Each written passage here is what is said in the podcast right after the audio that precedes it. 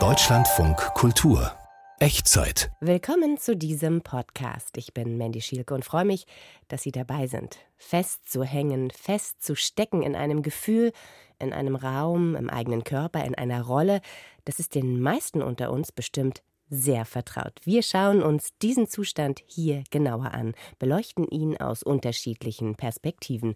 Sie hören die Echtzeit, wie immer, ein Thema in vier Facetten. Hier ein erster Höreindruck von dem, was Sie erwartet. Gefangen, gefangen. Der Ausdruck Gefangenschaft bezeichnet den längerfristigen und meist unfreiwilligen Entzug der Freiheit. Zertifikat schräg und außergewöhnlich, wenn der Metzgermeister da drin selbst wegen Mord verurteilt, da neben dir steht plötzlich mit einem großen Messer in der Hand.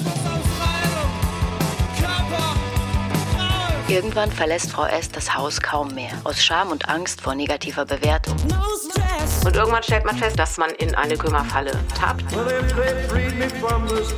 Wenn wir eine Person freikaufen, die wegen Fahren ohne Fahrschein in den Knast kommt, dann heißt es, dass wir eigentlich die ursprüngliche Geldstrafe der Person zahlen.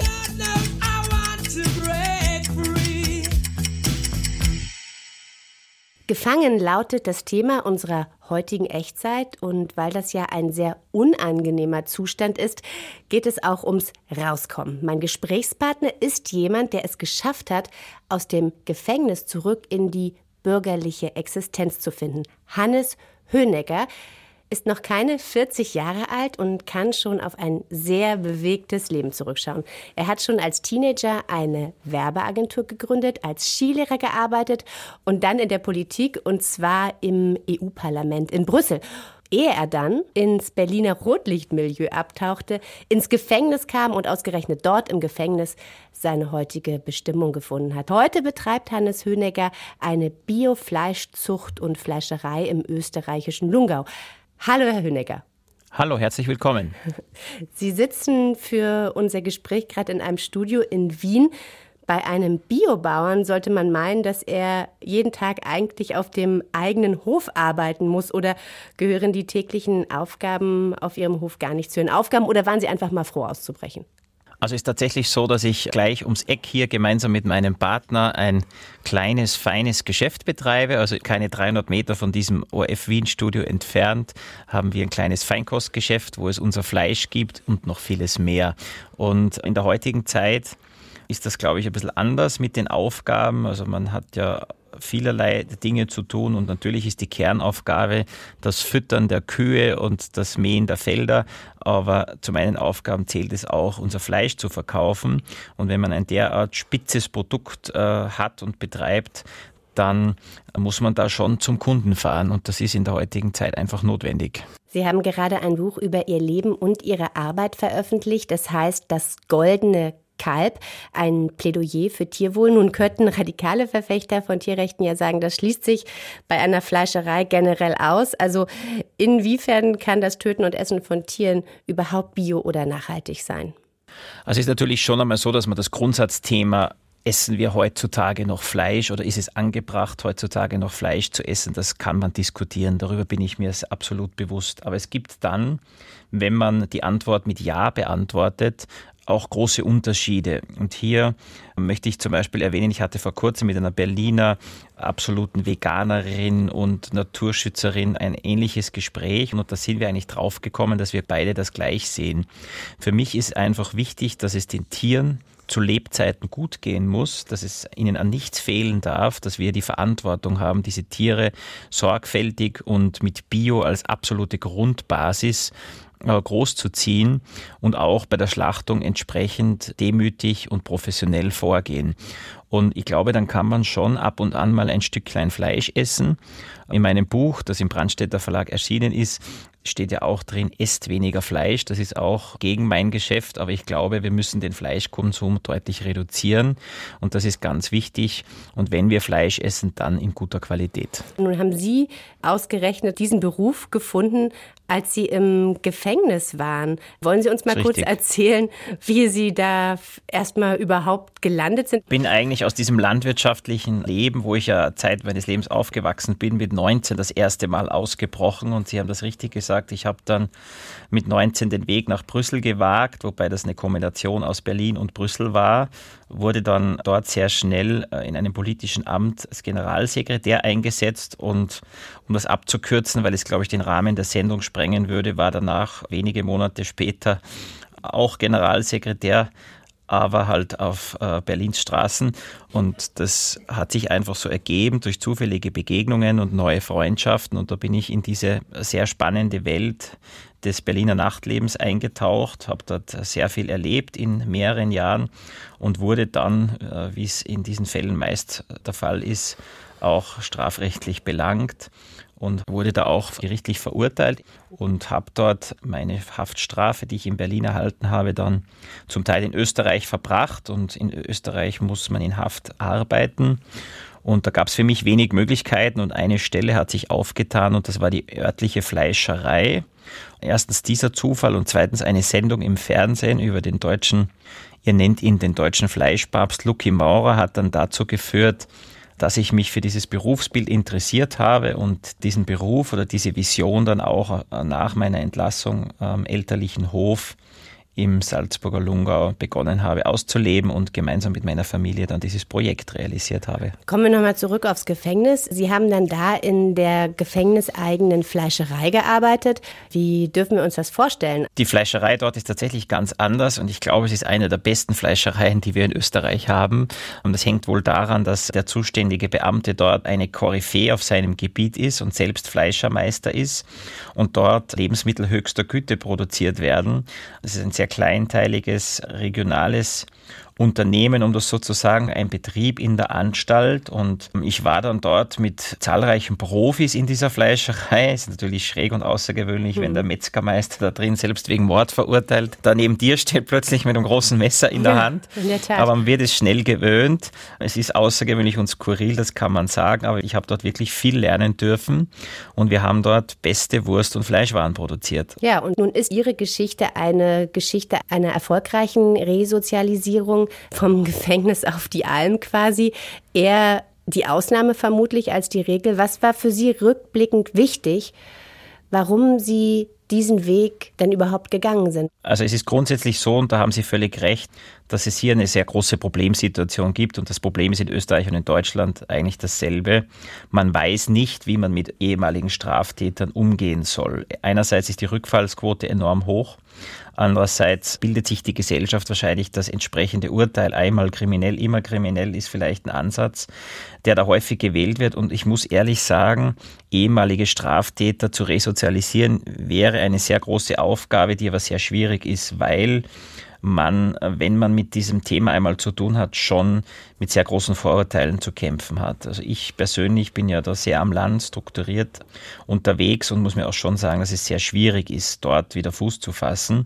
Und für mich wäre es auf keinen Fall möglich gewesen, hätte ich nicht die persönliche eigene Familie mit Kindern und einer tollen Partnerin und eben Sie haben schon von den Eltern gesprochen, hätte man nicht diesen Rückhalt. Und die meisten Straftäter, die ja tatsächlich dann irgendwann mal alleine sind auf dieser Welt, denen wird es nicht leicht gemacht. Also es ist sehr schwer, wieder zurückzukehren, äh, vor allem weil einfach die österreichische und deutsche Justiz aus meiner Sicht ihre Aufgabe absolut nicht wahrnimmt, den Leuten zu helfen, für die Resozialisierung zu sorgen. Im Endeffekt wird man als Häftling verwahrt, natürlich entsprechend versorgt, also es fehlt einem in einer Haftanstalt an nichts, aber es wird einem in keinster Weise eine Perspektive für die Zukunft geboten. Im Gegenteil, ist es aus meiner Sicht eher mehr der Kontaktbasar, um sich äh, neuen Geschäftsfeldern im kriminellen Umfeld zu bedienen. Man lernt ja viele Menschen auch dort kennen. Also es ist wirklich ein sehr schwieriges Thema, glaube ich, das dringend einer Reform bedarf. Man muss den Leuten helfen, wenn man möchte, dass sie damit aufhören, Straftaten zu begehen. Das heißt, Sie haben neben der Familie, die Sie gestützt hat, ähm, eigentlich auch ziemlich viel Glück gehabt, wenn ich Sie da richtig verstehe ich hatte absolut Glück und ohne meine Familie wäre das aber absolut gar nicht möglich gewesen. Aber dieses Glück haben natürlich ganz viele Menschen nicht und so ist es für mich absolut nachvollziehbar, dass die Rückfallsquote bei Straftätern so enorm hoch ist. Und was könnten Sie jetzt sozusagen aus Ihrer Erfahrung, was würden Sie sozusagen empfehlen oder was könnten Gefängnisse, an denen ja es viel Kritik gibt, Sie haben es selbst angedeutet, was könnten die besser machen, um ja mehr Leute überhaupt erstmal auf den Weg zu bringen, in so ein bürgerliches Leben zu kommen oder zurückzukommen? Also ich glaube, grundsätzlich fehlt es wie überall in allen öffentlichen Bereichen an Geld. Und für mich ist es natürlich absolut nachvollziehbar, dass man zuerst einmal einen neuen Kindergarten baut, bevor man jetzt hier Geld in Häftlinge investiert. Das verstehe ich auch alles. Und ich glaube auch, dass die Krankenhäuser und anderen Einrichtungen hier vorgehen müssen. Aber man muss sich dessen bewusst sein, dass wenn man einem Menschen der warum auch immer eine Straftat begonnen hat. Und Sie müssen mir das ehrlich glauben, ich habe viele Menschen kennengelernt, die schwere und schlimme Straftaten begangen haben. Wenn man aber deren Geschichte dann kennt und diese Menschen kennt, so sind es in vielen Fällen auch Menschen, die einfach zur falschen Zeit am falschen Ort waren und falsch abgebogen sind und die durchaus in der Lage wären, ein normales soziales Leben zu führen. Aber es ist natürlich eine Spirale, die sich sehr schnell dreht. Und wenn man einmal in diesem Milieu verkehrt, dort auch gefangen ist, dann wird es nicht einfach. Und ich glaube, das Wichtigste wäre, in die Betreuung in den Anstalten zu investieren. Oft hapert es an geeigneten Berufsausbildungen. Also man müsste die Leute dort auch wirklich an der Hand nehmen, ihnen Ausbildung zukommen lassen und dadurch auch eine Perspektive.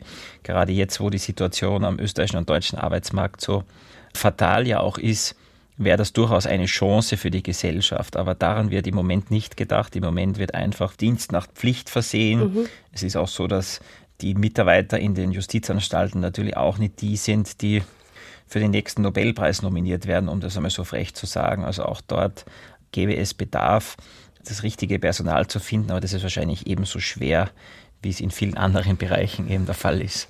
Um gut rauszukommen, muss das Gefangensein einfach anders gestaltet werden, sagt der Biometzger Hannes Hünegger aus dem Lungau. Wenn Sie noch mehr über ihn wissen wollen, im Brandstätter Verlag ist sein Buch Das Goldene Kalb erschienen, ein Plädoyer für Tierwohl und nachhaltige Landwirtschaft. Der gedruckte Band kostet 35 Euro, das E-Book 28,99 Euro. Und darin finden Sie neben der aufregenden Lebensgeschichte von Hannes Hönecker auch Rezepte von befreundeten Gastronomen. Herr Hönecker, ich danke Ihnen sehr für das Gespräch. Ich möchte mich bedanken und wünsche einen schönen Tag nach Berlin. Schöne Grüße.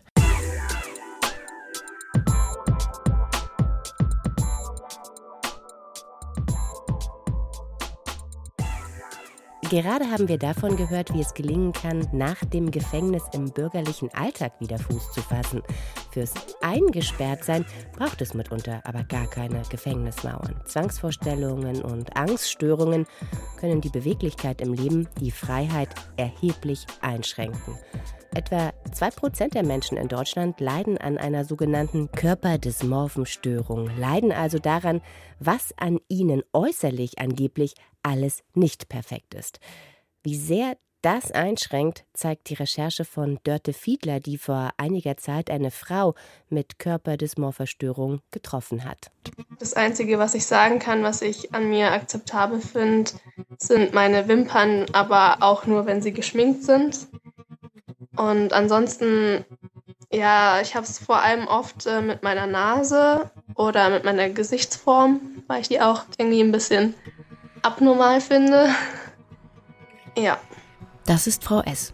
Sie möchte gerne anonym bleiben. Ich habe dann eben in den Spiegel geschaut und wollte mir die Nase brechen, damit man sie richten muss und sie schöner machen kann. Und dann habe ich aber doch davor ein bisschen zu viel Angst gehabt oder habe gedacht, nee, dann sehe ich vielleicht noch schlimmer aus und habe mich dann immer für die Variante entschieden, mich zu schneiden. Als sie die quälenden Gedanken an ihr Äußeres nicht mehr aushält, fängt Frau S. an, sich selbst zu verletzen. Anfänglich nur, ich sage jetzt mal, Kratzer, bis dann so schlimm, dass es halt auch teilweise genäht werden musste. Selbstverletzungen können eine sogenannte Begleiterscheinung der körperdysmorphen Störung sein. Der Begriff Dysmorphophobie kommt aus dem Griechischen und bedeutet so viel wie die Angst davor, missgestaltet zu sein. Das, was Menschen, die an der psychischen Störung leiden, im Spiegel sehen, ist ein völlig anderes Bild als das, was Außenstehende sehen. Ihr Körperbild, ihr Körperschema ist gestört.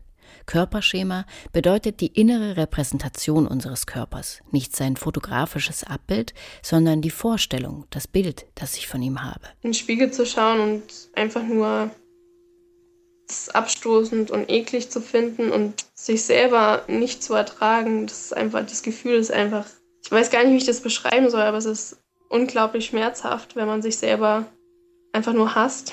Die Betroffenen sind überzeugt, missgestaltet zu sein. Für andere sind ihre Makel nicht sichtbar oder überhaupt nicht problematisch. Auch Menschen, die von anderen als ausgesprochen attraktiv wahrgenommen werden, können unter der Störung leiden. Wenn man sagt, ja, ich finde mich hässlich und ähm, meine Nase ist schief und krumm und zu lang und ähm, dann andere, das, der Gegenüber sagt, ja, ich, bei mir gibt es auch Tage, an denen ich mich nicht so schön finde. Das ist dann immer schwer, das wirklich zu erklären, ähm, wie schlimm das eigentlich wirklich ist, wie es einem in dieser Situation geht und was dann noch alles dranhängt mit diesen ganzen Zwängen und Ängsten. Genau da verläuft die fließende Grenze zwischen Unzufriedenheit mit dem eigenen Äußeren und der psychischen Störung. Betroffene können sich nicht mehr ganzheitlich wahrnehmen. Die Fixierung auf das vermeintliche makelhafte Detail, die zu lange Nase, das zu eckige Kinn, der zu hohe Haaransatz, die zu großen Poren, beherrscht den kompletten Alltag. Je stärker die Konzentration auf das oder die Details, desto mehr Ängste und Zwänge entstehen. Frau S. hat sich beispielsweise das Gesicht regelmäßig mit Desinfektionsmittel gereinigt. Um reinere Haut zu bekommen. Und ich habe das gemacht, seitdem ich 14 bin und habe immer gedacht, das machen alle anderen Menschen auch. Normalität ist für sie auch, sich 10 bis 20 Mal umzuziehen, bevor sie aus dem Haus gehen kann, und noch weitere fünf Male wieder zurückzulaufen, um zu überprüfen, ob alles noch sitzt. Spiegel spielen eine besondere Rolle in ihrem Leben. Das ist so eine richtige Hassliebe, weil auf der einen Seite habe ich immer das Bedürfnis, mich zu kontrollieren, dass das, wie ich aussehe, nicht noch durch irgendwas noch schlimmer geworden ist. Also und gleichzeitig, wenn man dann reinschaut, bekommt man sofort diese Wut, die in einem aufsteigt. Im Durchschnitt werfen Menschen etwa fünf bis zwanzig Mal am Tag einen Blick in den Spiegel. Und bei mir war das höchste 190 ungefähr. Irgendwann verlässt Frau S. das Haus kaum mehr. Aus Scham und Angst vor negativer Bewertung. Beziehungen zu anderen Menschen einzugehen, ist beinahe unmöglich. Auch da einfach das zu akzeptieren, dass mich jemand liebt oder besonders mag und alles an mir schön findet, war einfach auch zu schwer. Also ich konnte es dann doch nicht so zulassen und hatte auch immer wieder große Ängste, ähm, dass wenn er mich berührt, dass er dann doch irgendwie irgendwo was feststellt, was er total abnormal und widerlich findet. Was die Ursachen der Störung sind, weiß man wie bei so vielen psychischen Störungen nicht genau eine Mischung aus genetischen, epigenetischen und Umweltfaktoren. Als Frau S. Suizidgedanken entwickelt, sucht sie sich Hilfe in einer Klinik. Verhaltenstherapie und Psychopharmaka helfen in ihrem Fall. Es gibt auch Tage, da schaue ich dann einfach in den Spiegel und denke mir, okay, du siehst nicht schön aus, du bist hässlich, aber jetzt schau nicht weiter in den Spiegel, sondern geh los, geh raus und ähm, bring deine anderen Stärken zum Vorschein. Raus aus dem Gefängnis, der Angst vom Leben mit einer psychischen Störung hat Frau S. Dörte Fiedler erzählt. Gefangen, so haben wir diese Echtzeit überschrieben und unsere Autorin Lydia Heller hat sich dafür für uns sogar einschließen lassen und zwar in einen dieser sogenannten Escape Rooms, die seit einigen Jahren zumindest in den Großstädten aus dem Boden sprießen und aus denen man, das sagt ja der Name schon, ausbrechen muss. Und das in einer vorgegebenen Zeit. Vor dem Ausbruch steht die Zeit des Gefangenseins. Wie war das für dich, Lydia? Das war spannend und aufregend. Was mich aber interessiert hat, ist, ob und wenn ja, auf welche Weise einem diese Räume auch was über den Zustand von Gefangensein allgemein erzählen.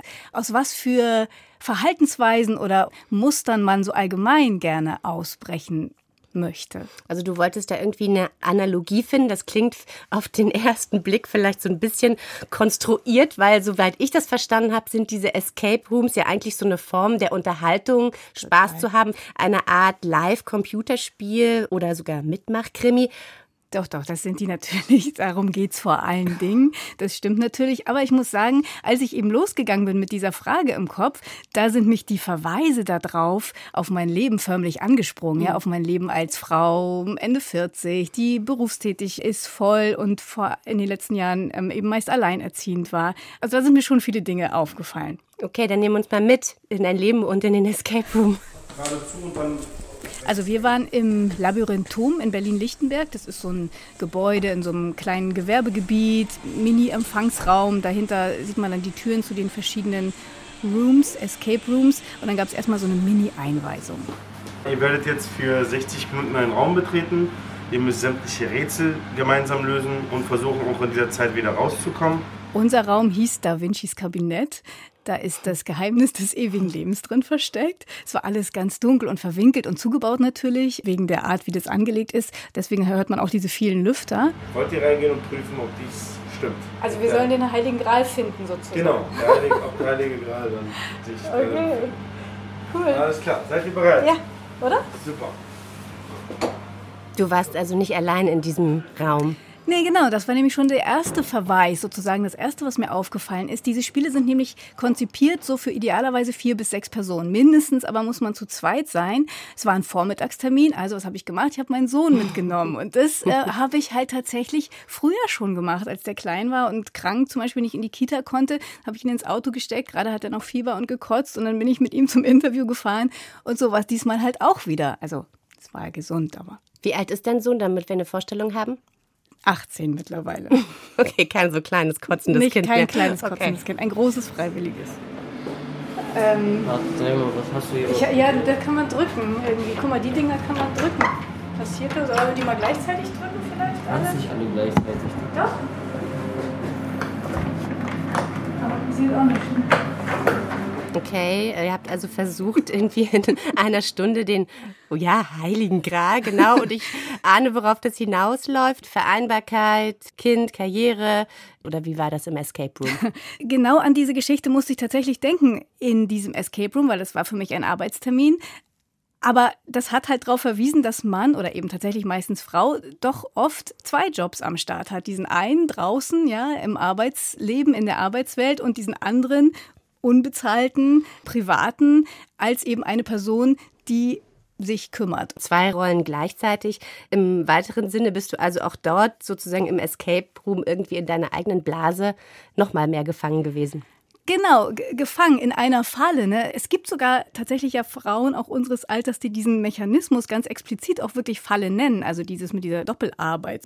Britta Sembach ist eine, die hat ja zusammen mit Susanne Gasowski tatsächlich sogar ein Buch darüber geschrieben, das sie genau so genannt hat, die Kümmerfalle. Ja, wir sind auf die Falle gekommen, weil wir gerade beim Thema Kümmern, es geht ja um die Nichtanerkennung von Care-Arbeit in dem Buch, festgestellt haben, dass man das nicht merkt, dass man in eine Kümmerfalle tappt, weil Kümmern sowas Ureigenes ist, was, was wir gerne tun, wenn wir Kinder haben vor allem und denken vor allem oft auch, ja, hier wir modern sozialisierten Frauen, äh, dass das was Temporäres ist, dass man das eine Zeit lang macht und dass man es dann wieder verlassen kann und dann wieder andere Dinge macht. Und irgendwann stellt man fest, dass man immer mehr hineingerät und irgendwann eben vielleicht mal drin stecken bleibt. Ja, nur sozusagen zur Information, wenn ich das richtig verstehe, die Britta Sembach war aber nicht mit im Escape Room. Nee, nee. Da warst war... du mit deinem Sohn. genau. Ohne Gewalt, Mama, was nicht gehen soll, das geht Ja, ich weiß, das ja. habe ich verstanden. Naja gut, und dann kommt schon diese Parallele mit dem Spiel und die scheint auf eine Art und Weise dann doch so ein bisschen schief zu sein oder unfair, weil du sagst ja damit eigentlich auch, Frauen, ihr kennt die Spielregeln, wenn die euch nicht gefallen, dann spielt doch erst gar nicht mit, aber wenn ihr mitspielt, kann es eben auch sein, dass es schlecht läuft. Dann habt ihr halt schlecht mitgespielt. Bisschen einfach, oder? Das ist ein total guter Punkt. Darüber habe ich mit äh, Britta Sembach auch gesprochen, weil ich hatte nämlich kurz total den gleichen Gedanken, ob nicht äh, diese Beschwerde, ja, über diese Kümmerfalle, also Zeit, die Frauen dann vor allen Dingen unbezahlt für Care-Arbeit aufwenden, die geht dann zu Lasten der bezahlten Arbeit und dann sind sie im Alter arm und so, ob das nicht eigentlich tatsächlich so eine kleine Jammerfalle auch ist. Ja, sie hätten es ja nicht machen müssen, zwingt sie ja keiner da reinzugehen. Ich war auch freiwillig in diesem Raum drin und da hat sie mich auf einen Gedanken gebracht, den hatte ich vorher noch gar nicht so klar und der passt gut darauf, wie es mir in diesem Escape Room ging, nämlich das hat einfach Spaß gemacht. Ich war gern da. Okay. Und dann. Oh Gott. Falls du dich verletzt, sag. oh nein. Was ist das?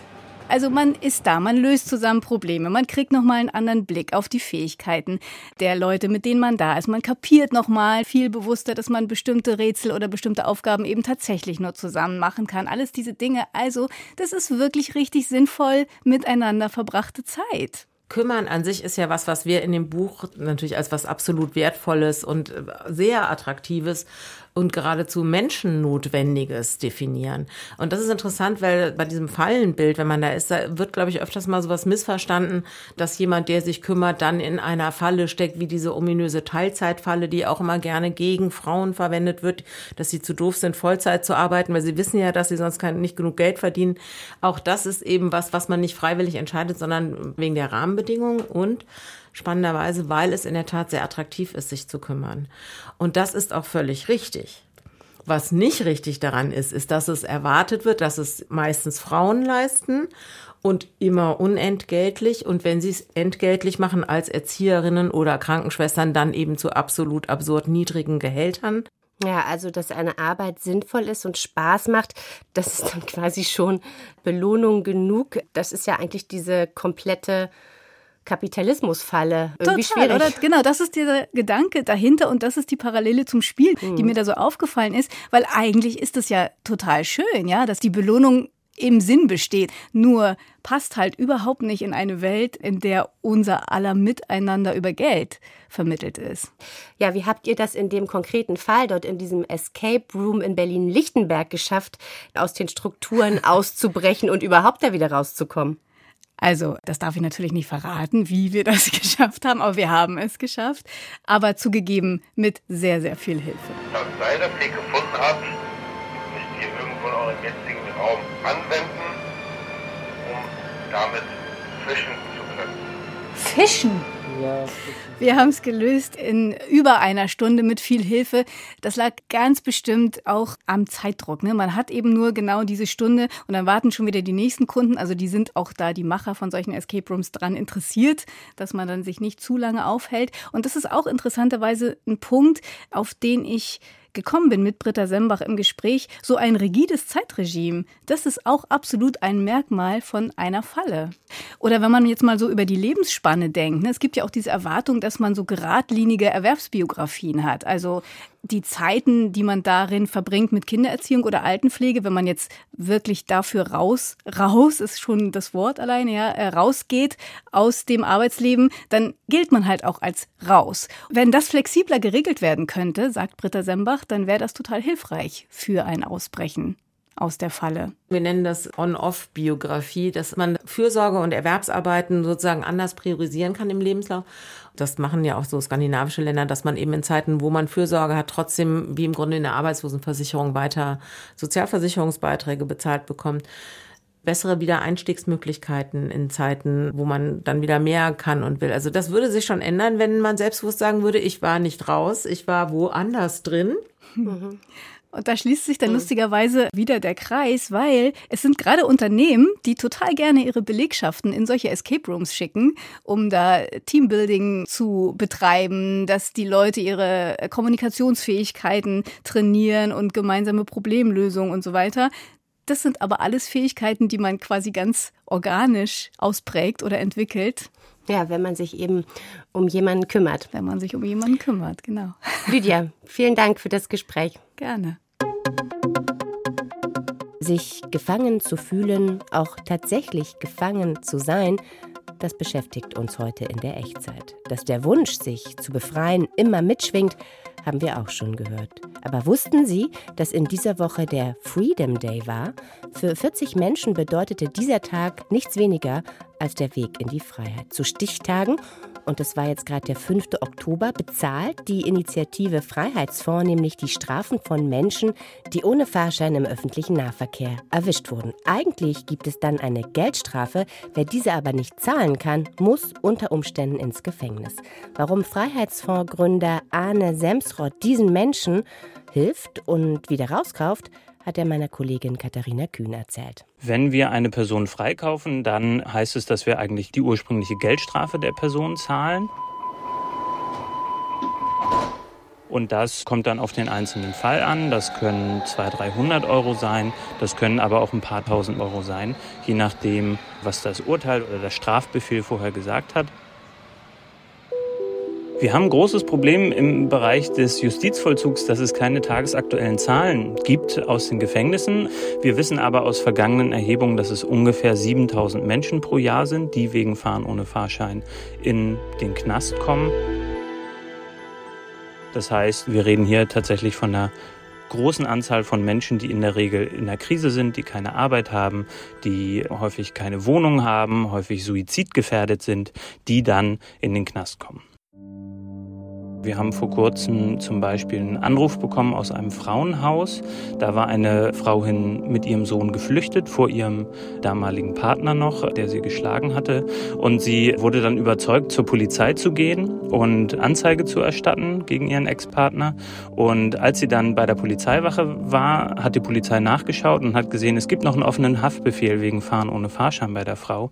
Und sie wurde dann direkt dort behalten.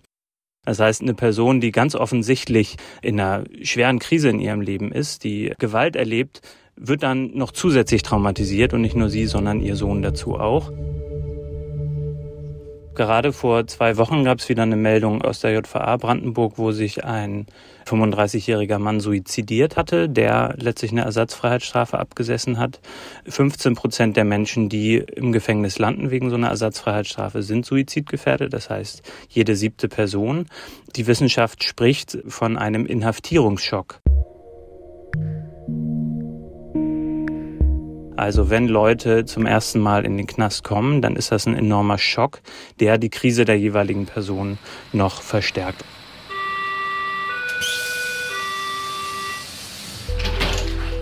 Der Bundesgerichtshof hat vor knapp 30 Jahren entschieden, dass es tatsächlich möglich ist, die Strafe von einer dritten Person zu übernehmen. Das heißt, wenn jemand eine Geldstrafe bezahlt, muss die Person das nicht selbst zahlen und darauf berufen wir uns auch ob tatsächlich das, was wir machen, systematisch alle Leute freizukaufen, die wegen eines Deliktes einsitzen müssen, das ist ja, gar nicht so klar, ob das nicht vielleicht doch eine Straftat ist und Strafvereitlung ist.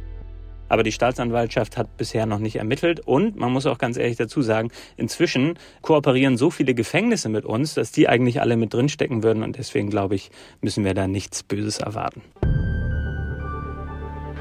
Ich glaube, eine Gesellschaft muss sich daran messen, wie sie mit den Menschen an ihren Rändern umgeht. Und Leute, die im Gefängnis sind, sind ganz unten. Es hat aber auch eine ganz einfache ökonomische Seite des Ganzen. Jeder Hafttag kostet die Gesellschaft 150 Euro. Das heißt, wenn jemand für einen Monat eingesperrt wird, kostet das schon mal 4.500 Euro. Und wenn wir die Strafbarkeit abschaffen für Fahren ohne Fahrschein, dann haben wir natürlich als nächsten Schritt die große Möglichkeit zu überlegen, was machen wir denn mit dem Geld, das wir sparen. Das sind viele, viele Millionen Euro. Allein der Freiheitsfonds hat dem Staat knapp 6 Millionen Euro gespart inzwischen. Und das ist natürlich Geld, das stattdessen in soziale Arbeit eingesteckt werden kann. Zurückbleiben bitte.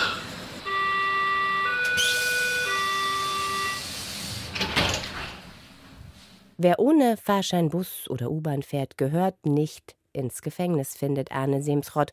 Und deshalb holt er sie mit seiner Initiative Freiheitsfonds auch wieder raus. Jetzt ist Schluss mit dem Gefangensein. Ich möchte Ihnen noch eine weitere Podcast-Produktion der Echtzeit empfehlen. Unseren Serienpodcast. Da geht es aktuell um die eigenartige, mitunter fast innige Beziehung zwischen Menschen und ihren Fahrzeugen.